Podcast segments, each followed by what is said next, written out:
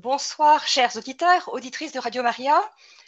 Je me place et je vous place, comme d'habitude, sous la protection de la bienheureuse Vierge Marie, éducatrice des peuples. L'enseignement de ce jour, c'est le 18e enseignement déjà de la série sur la formation de la personne et nous allons réfléchir à comment devenir un être libre. Nous tremblons et nous sommes terrorisés. Nous avons peur d'être jaugés, jugés, mal évalués. Nous craignons d'être mal appréciés, de ne pas être dans la norme, de ne pas avoir le profil, d'être hors jeu, mal noté dans le travail, mal aimé par l'entourage, et cette peur nous paralyse, nous stérilise, nous tue à petit feu. Pour gagner des likes sur Instagram, on doit sans cesse attirer l'attention des utilisateurs. Des milliers de contenus sont postés chaque seconde sur les réseaux sociaux. Pour sortir du lot, il est donc nécessaire de rappeler que l'on existe. Les adolescents sont particulièrement sensibles aux indicateurs destinés à s'évaluer, à se comparer aux autres, grâce aux compteurs qui dénombrent, classent et ordonnent les nombres de vues sur les réseaux sociaux. Ils analysent les commentaires et permettent d'évaluer les internautes. Cela permet aux adolescents qui construisent leur personnalité de se sentir importants et d'attirer l'attention. Mais avouons-le, nous autres adultes ne sommes pas insensibles à ce phénomène. J'apprécie que l'on parle de moi, surtout de manière élogieuse. Je suis prête à en faire beaucoup pour que l'on me remarque. Suis-je libre vis-à-vis du regard des autres? Eh bien non, pas vraiment. Alors cet enseignement, je le fais pour vous, chers auditeurs de Radio Maria, mais je le fais aussi pour moi parce que j'ai envie de devenir plus libre, davantage moi-même, et je vais chercher avec vous les moyens d'y parvenir. Certains vous diront, pour devenir libre, faites le maximum de choses par vous-même. Si vous pouvez faire quelque chose par vous-même, faites-le. Si vous n'avez pas besoin d'aide, n'en demandez pas. Prenez davantage de responsabilités dans votre vie et ne rendez de compte qu'à vous-même. Portez-vous volontaire pour des tâches qui vous correspondent et acceptez des projets qui seront des défis afin de vous améliorer dans votre vie personnelle comme dans votre travail. D'autres vous diront, pour devenir libre, identifiez les éléments qui vous sont nécessaires pour vivre une vie confortable et ceux qui vont améliorer votre qualité de vie, en particulier grâce à vos loisirs. Ensuite, établissez un budget permettant de couvrir tous vos besoins et autant de désirs que possible. Mieux vous aurez organisé l'aspect financier de votre vie, moins vous aurez à vous en soucier et plus vous serez libre et heureux. Dans la vie professionnelle, mais aussi dans la vie sentimentale, on recommande aujourd'hui de s'aimer soi-même, de dégager de la confiance. Dans la vie professionnelle, mais aussi sentimentale, on recommande aujourd'hui de s'aimer soi-même, de dégager de la confiance et de mettre en avant ses qualités. Autant d'injonctions qui permettent à l'individu moderne de mieux se vendre, quitte à trafiquer son CV ou ses photos de profil sur Internet. Eh bien, aujourd'hui, je vais explorer avec vous une autre voie, une autre manière de devenir libre il s'agit de miser sur la vertu d'humilité. Oui, la vertu d'humilité. Je sais bien que je vais essayer de vous vendre un produit qui est démodé, car très peu osent encore parler de l'humilité. Mais je suis persuadée que sans humilité, il est impossible de devenir vraiment libre. L'un des livres qui m'a le plus marqué dans ma recherche sur l'humilité, c'est celui du père François Varillon, qui s'appelle L'humilité de Dieu. Dans cet ouvrage, le jésuite français explique que si Dieu est amour, alors il ne peut être qu'humble. Cette affirmation à la fois simple et bouleversante devient claire lorsque l'on comprend que celui qui aime vraiment est capable de le faire sans écraser les autres de sa supériorité, sans les regarder de haut et sans condescendance. Au fond, seul Dieu est vraiment capable d'aimer à ce point, lui qui n'exige même pas la réciprocité comme condition de sa constance. Saint Charles de Foucault a pleinement compris le mystère de l'immunité de Dieu. Il écrit Dieu, non content de montrer à chaque pas de l'écriture sa prédilection pour les plus petits, a voulu être tellement le plus petit lorsqu'il a apparu sur la terre dans une chair mortelle, il a pris tellement la dernière place que nul mortel n'a jamais pu descendre plus bas que lui. Dans l'Antiquité, l'humilité était une vertu presque inconnue. Les Grecs, les Romains, les Égyptiens ont laissé très peu d'écrits sur cette vertu de l'humilité. Pourquoi? Parce que, à première vue, l'humilité ne semblait pas être une vertu, un super pouvoir pour agir. C'est saint Thomas d'Aquin qui le premier a donné à l'humilité une place privilégié dans la théologie morale. Dans la Somme de théologie, il rattache l'humilité à l'une des vertus cardinales, celle de tempérance. À son époque, au XIIIe siècle, sous l'autorité de saint Augustin, la plupart des auteurs la rattachaient plutôt à la vertu de justice. Ce déplacement que saint Thomas opère tient à sa lecture d'Aristote qui voit dans l'humilité une forme de modération d'une passion qui nous pousserait à rechercher notre propre excellence en faisant naître en nous un sentiment d'orgueil. Mais attention à mettre l'humilité à sa juste place, car il y a de multiples manières de se méprendre sur le sens de la véritable humilité.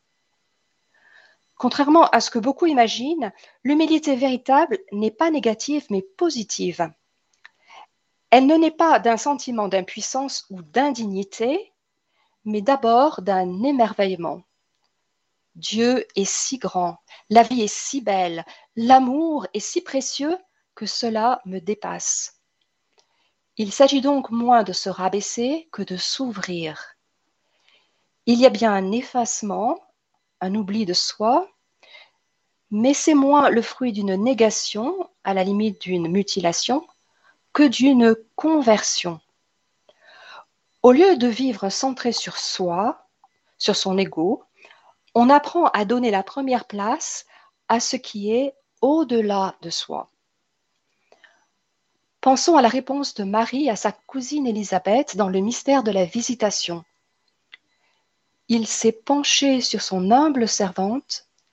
Désormais tous les âges me diront bienheureuse. Le puissant fit pour moi des merveilles, saint est son nom. L'humilité n'est donc pas un aveu de faiblesse ou un manque de confiance en soi. Aussi faut-il se méfier, comme de la peste, de la fausse humilité. Il est impossible d'aimer Dieu et les autres sans d'abord s'aimer soi-même. Il y a donc une façon de se dévaloriser, de se lamenter sur sa misère réelle ou supposée, de s'accabler de mille reproches qui est aux antipodes de la véritable humilité.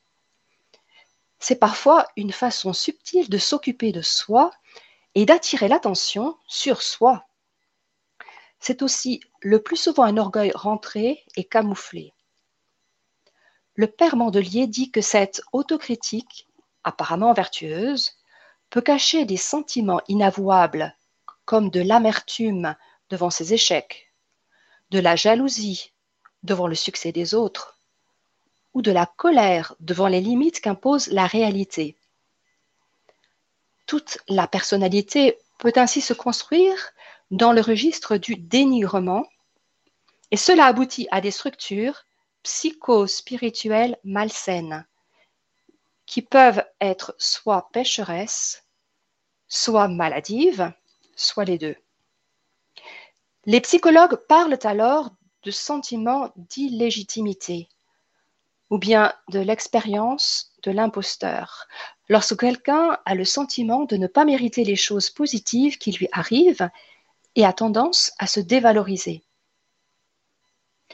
Ce sentiment est en fait contraire à l'humilité et constitue un frein conséquent dans la prise de décision. Cela peut devenir un handicap quand, persuadé de son incapacité, on finit par se priver des opportunités qui nous sont offertes, par éviter de s'impliquer dans les responsabilités qui sont les nôtres, ou encore par renoncer à développer nos talents. Alors pourquoi être humble? Quels sont les bienfaits de l'humilité? Pour essayer de répondre à ces questions, nous allons interroger les experts en humilité, les professionnels du détachement de soi qui ont su faire de la place en eux pour accueillir Dieu et les autres et les aimer de manière désintéressée. Je veux parler des saints qui, à travers les âges, nous montrent le chemin de la véritable libération intérieure. Les saints et les bienheureux sont pour nous les témoins d'une humanité qui a été purifiée parfois au prix de grandes épreuves, mais qui brillent aujourd'hui d'un éclat particulier. Alors grâce à leur expérience, on peut tirer quatre enseignements sur l'humilité. Le premier, l'humilité ramène l'être humain à sa juste place dans le monde. Le deuxième, l'humilité modère l'arrogance et le narcissisme. Le troisième, L'humilité est un atout et un facilitateur dans nos relations avec autrui. Et enfin, l'humilité est le préalable nécessaire à l'éclosion et au développement de toutes les autres vertus. Alors nous allons voir en détail chacun de ces enseignements. D'abord, voyons comment l'humilité ramène l'être humain à sa juste place dans le monde. Gustave Thibon écrit L'humilité est ce qui nous permet de nous connaître tels que nous sommes et de découvrir ce qui nous cache à nous-mêmes. Le vénérable Jérôme Lejeune, un grand généticien de renommée internationale, a eu l'humilité d'affirmer La seule dignité des scientifiques, c'est d'avoir l'audace de dire Ça, vraiment, je ne sais pas, je ne suis pas compétent. Avec toute sa science, qui était immense, il s'est incliné devant chaque enfant avec humilité.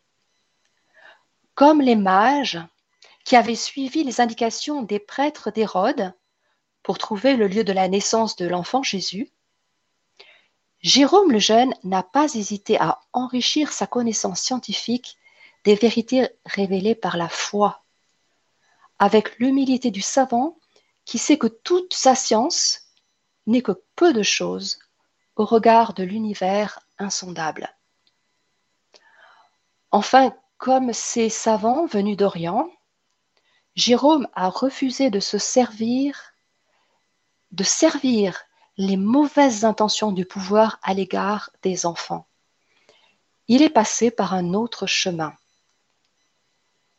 Il a usé de son savoir, 2000 ans après la première épiphanie, pour manifester au monde la beauté de toute vie humaine, de chaque enfant, même le plus fragile. Et la phrase de l'Évangile qui a guidé toute sa vie était Ce que vous avez fait au plus petit d'entre les miens, c'est à moi que vous l'avez fait. Ensuite, l'humilité modère l'arrogance et le narcissisme. Dans la Somme de théologie, saint Thomas d'Aquin parle des mouvements de l'appétit, c'est-à-dire des passions, qui se comportent par mode d'impulsion. Il explique que ces passions ont besoin d'une vertu morale qui les modère et les réfrène. La vertu d'humilité a pour fonction de tempérer une attirance immodérée de l'esprit vis-à-vis des choses élevées. L'humilité permet de tempérer ses émotions, de réussir à se remettre en question et d'éviter les certitudes stériles. Elle permet d'apprendre, de se remettre en cause et d'essayer de mettre toute situation à sa juste place. Gustave Thibon écrit encore à propos de l'humilité, je le cite, Elle restitue l'équilibre entre la réalité et l'estime de soi. Par elle s'abolit le divorce entre les capacités naturelles et les désirs d'expansion du moi. Cette vérité intérieure purifie le regard ouvert sur le monde, libère le jugement des sophistications de l'égoïsme, elle permet de vivre sa dépendance à l'égard de l'être extérieur. Saint Paul donne un très bon conseil dans sa première lettre aux Corinthiens. Il nous dit qu'il ne se juge pas lui-même. Je cite, Je me soucie fort peu de votre jugement sur moi ou de celui que prononceraient les hommes. D'ailleurs, je ne me juge même pas moi-même. Ma conscience ne me reproche rien, mais ce n'est pas pour cela que je suis juste. Celui qui me juge, c'est le Seigneur. C'est exactement comme cela que l'on devient humble. Le même Saint Paul nous dit un peu plus loin, Qu'as-tu que tu n'aies reçu? Et si tu l'as reçu, pourquoi te glorifier comme si tu ne l'avais pas reçu? L'humilité nous rappelle aussi que nous sommes faillibles. Les personnes qui reconnaissent avoir eu tort, qui reconnaissent leurs erreurs et qui tolèrent celles des autres, en sortent grandis. Au contraire, celui qui cherche à tout prix à convaincre que la vérité est de son côté fait souvent preuve d'agressivité. Derrière ces attitudes peu convaincantes se dissimulent des peurs, souvent inconscientes. En amour, en amitié ou dans l'entreprise, L'humilité permet de se remettre en question, de reconnaître ses erreurs, mais aussi de reconnaître les qualités et les réussites des autres. Ainsi, l'humilité est un atout et un facilitateur dans nos relations avec autrui. Les personnes humbles ont tendance à être davantage orientées vers les autres. Elles adoptent souvent une meilleure attitude de coopération qui leur permet de créer des liens forts avec leur entourage. Ainsi, elles sont plus efficaces sur le plan interpersonnel, elles sont plus empathiques, plus à l'écoute, elles communiquent mieux. Elles sont plus ouvertes et davantage conscientes des personnes qui les entourent. Un proverbe tonga du Malawi parle ainsi de l'humilité. Si tu t'agenouilles, tu mangeras avec les autres. Si tu te tiens debout, tu ne mangeras rien. Ainsi, l'humilité peut renouveler toutes les relations humaines. Elle nous permet de sortir peu à peu d'un système habituel fait de rivalité, de comparaison, de soupçons, de frustration, de manipulation en tout genre. Le but, c'est d'être simplement nous-mêmes, ni plus ni moins, et de permettre aux autres d'être eux-mêmes. Saint Paul le dit merveilleusement, ne soyez jamais intrigants ni vaniteux, mais ayez assez d'humilité pour estimer les autres supérieurs à vous-même. En effet, saint Thomas d'Aquin écrit Tout homme peut juger qu'il y a dans le prochain quelque chose de bon que lui-même n'a pas ou qu'il y a en lui-même quelque chose de mauvais qui ne se trouve pas chez l'autre, ce qui lui permet de se mettre par humilité au-dessous du prochain. Enfin, l'humilité est le préalable nécessaire à l'éclosion et au développement de toutes les autres vertus. Au dire de l'abbé Tocanier, le saint curé d'Ars répétait souvent L'humilité est aux vertus ce que la chaîne est au chapelet. Enlevez la chaîne et tous les grains s'échappent. Ôtez l'humilité et toutes les vertus disparaissent. Dans la question 161 de la Secunda Secundae, saint Thomas d'Aquin enseigne que le Christ nous a principalement recommandé l'humilité parce que c'est le grand moyen d'écarter ce qui fait obstacle à notre salut. Le salut consiste pour l'homme à tendre vers les biens célestes et spirituels, mais il en est empêché quand il cherche la gloire dans le domaine terrestre. C'est pourquoi pour faire disparaître l'obstacle au salut, le Seigneur a montré par des exemples d'humilité qu'il fallait mépriser la grandeur qui paraît au dehors. Par rapport à Dieu, l'humilité va développer des attitudes qui sont à la base de toute croissance spirituelle. L'adoration de celui qui ne cesse de nous créer, la louange de celui qui ne cesse de nous aimer, le repentir devant celui qui ne nous cessons d'offenser, le silence et l'écoute de celui qui ne cesse de nous instruire, et l'obéissance envers celui que nous voulons servir. Alors maintenant, comment devenir plus humble? Vous remarquerez que je n'ai pas dit comment devenir humble. En effet, Antoine de Rivarol, au XVIIIe siècle, avait dit à juste titre Il faut faire mourir l'orgueil sans le blesser, car si on le blesse, il ne meurt pas. Surmonter l'orgueil et devenir humble est un idéal que nous ne pouvons pas atteindre en termes humains. L'humilité est un objectif insaisissable. Dès que nous pensons que nous y sommes parvenus, elle est déjà perdue.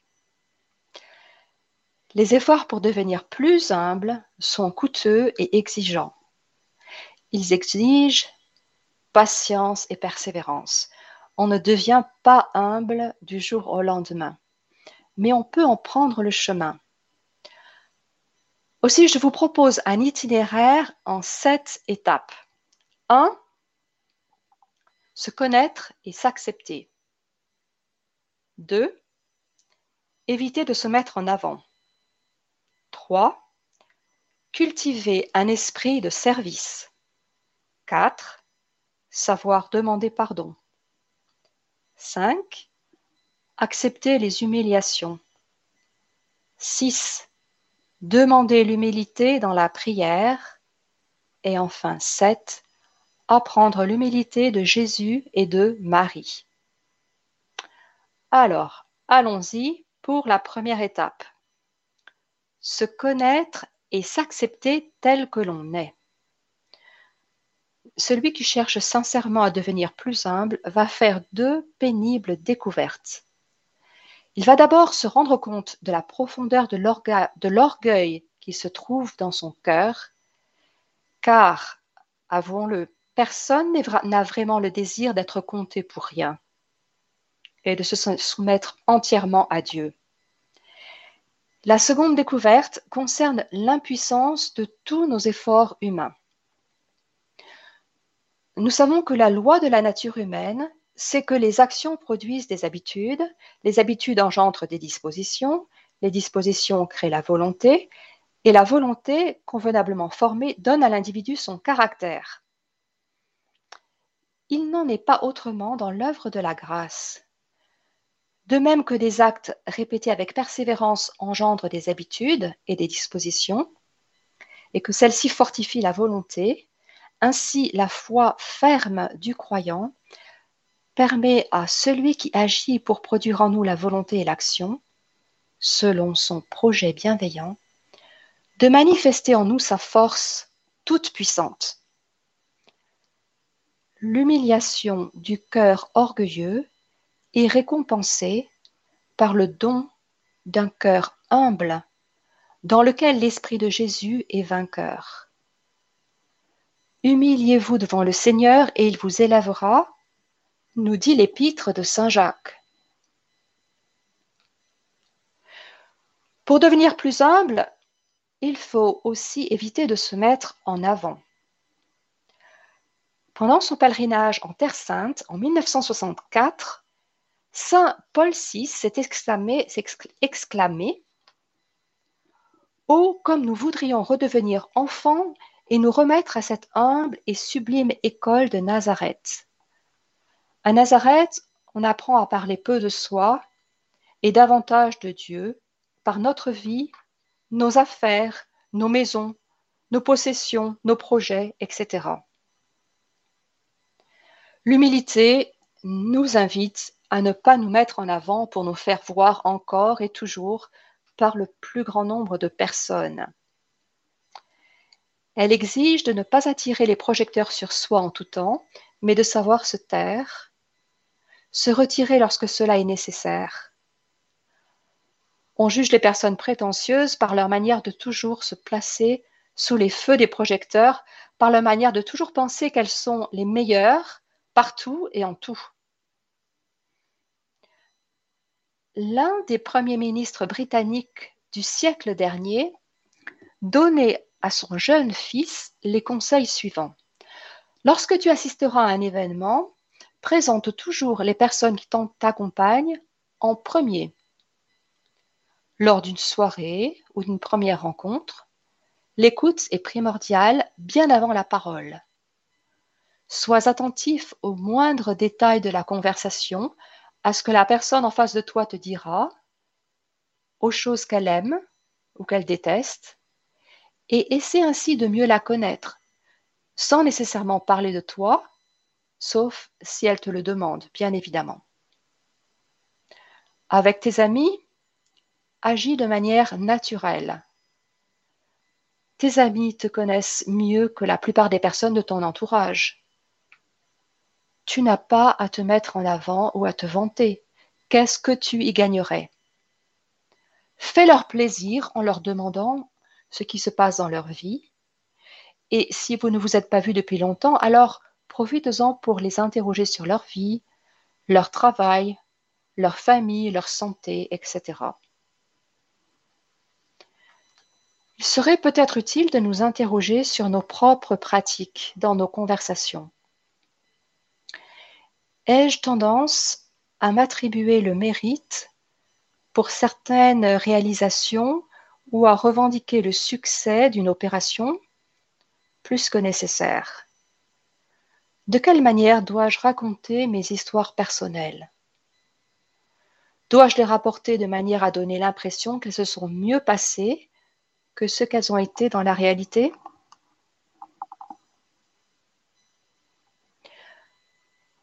Pour devenir plus humble, il faut aussi cultiver un esprit de service. Lorsqu'il entend ses disciples discuter entre eux pour savoir lequel est le plus grand, ou bien quand il voit combien les pharisiens aiment les premières places dans les festins et les premiers sièges dans les synagogues, Jésus donne à ses disciples un exemple en leur lavant les pieds pour leur enseigner l'humilité. Il leur dit, Vous m'appelez maître et seigneur, et vous avez raison, car vraiment je le suis. Si donc moi, le Seigneur et le Maître, je vous ai lavé les pieds, vous aussi, vous devez vous laver les pieds les uns aux autres. Pour devenir plus humble, il faut savoir demander pardon. Demander pardon ou pardonner est un acte d'humilité de portée significative pour nos relations humaines.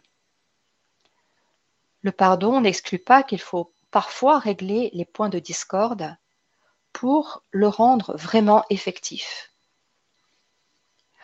En examinant les textes de Saint Jean-Paul II entre 1978 et 1997, les 20 premières années de son pontificat, on peut relever 25 demandes de pardon au sens strict, plus une centaine de textes où le pape polonais évoque la nécessité de corriger un jugement historique, de reconnaître la responsabilité d'un contre-témoignage donné au cours de l'histoire par les enfants de l'Église, ou de critiquer le comportement de certains catholiques dans le passé. Pourquoi ces demandes de pardon? Parce que Jean-Paul II était un pape missionnaire qui souhaitait lever les obstacles, les mythes, les préjugés qui empêchent le message de l'Évangile de parvenir jusqu'au cœur de tous les hommes auxquels il voulait s'adresser. C'est en 1963 que pour la première fois, un pape affirme que l'Église doit demander pardon pour ses fautes commises dans le passé. Et depuis Paul VI, tous les papes ont fait la même démarche. Certes, le péché est personnel, mais l'Église est un corps dans lequel s'exprime une solidarité entre tous les baptisés, dans le bien et la grâce, mais aussi dans le mal et le péché. Les mérites, comme les fautes des uns, retombent sur le corps tout entier. Pour devenir plus humble, il faut encore accepter les humiliations. Peut-être la manière la plus douloureuse, mais aussi la plus efficace d'apprendre l'humilité, c'est d'accepter les circonstances humiliantes et embarrassantes. Deux anecdotes rapportées par les contemporains de saint Thomas d'Aquin nous prouvent que Thomas ne se contentait pas de prêcher sur l'humilité, mais qu'il l'a pratiquée dans sa vie quotidienne. Un jour, frère Thomas était désigné pour faire la lecture au réfectoire. Le correcteur de table l'arrête pour avoir donné à un mot une accentuation qui pourtant était la bonne. Le saint se reprend et accepte sans hésitation d'accentuer le mot au gré du correcteur. Après le repas, quelqu'un vient le trouver et lui dit Frère, vous avez eu tort de vous reprendre. Le père correcteur s'est manifestement trompé. Thomas lui répond mon frère, il importe peu de prononcer une syllabe longue ou brève, mais être humble et obéissant, c'est cela qui compte vraiment. Le deuxième épisode a eu lieu à Bologne lorsque Thomas était régent des études. La règle des dominicains prescrivait que les frères devaient être accompagnés par un autre religieux désigné par le supérieur pour quitter le couvent.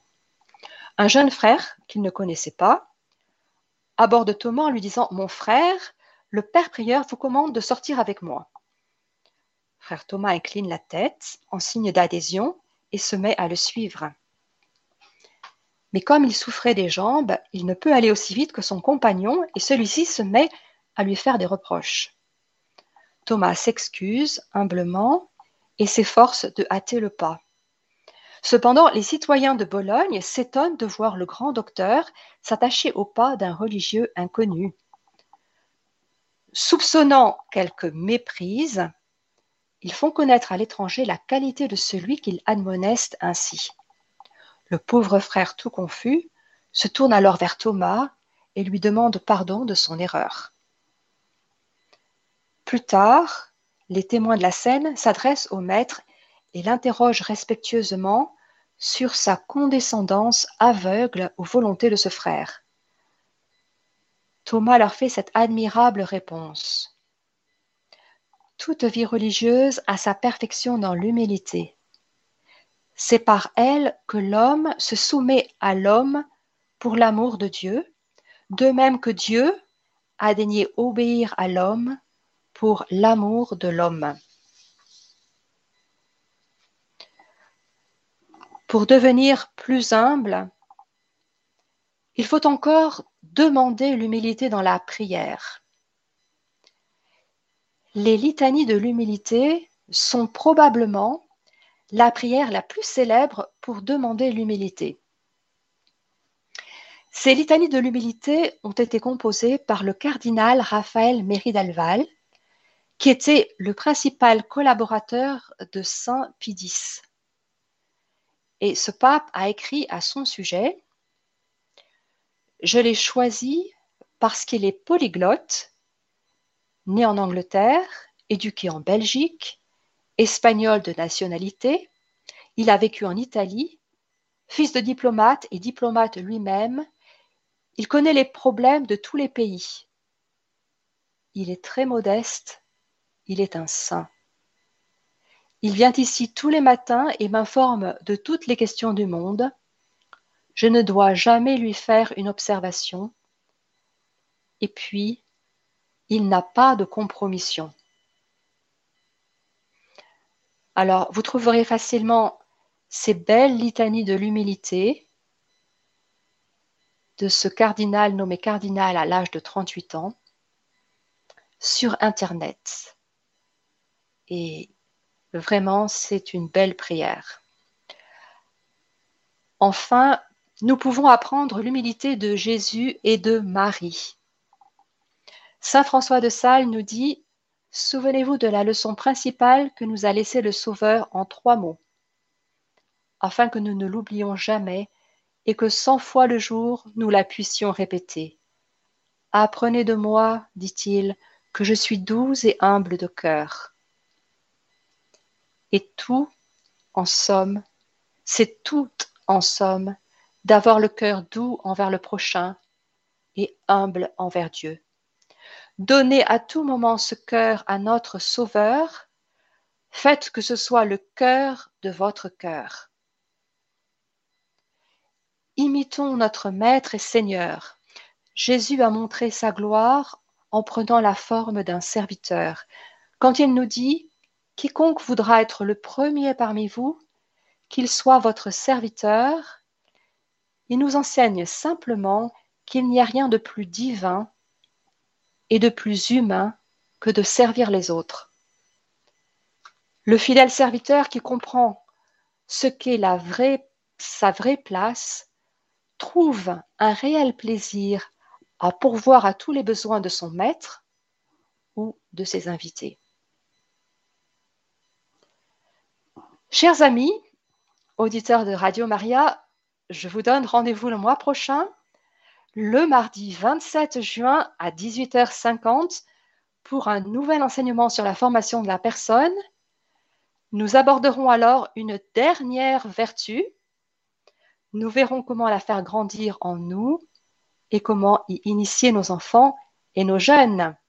Chers auditeurs, c'était notre émission Formation de la personne. Vous étiez avec sœur Marie-Isabelle. Le thème de ce mois-ci était Devenir un être libre. Vous pouvez retrouver cette émission podcast sur notre site internet radiomaria.fr.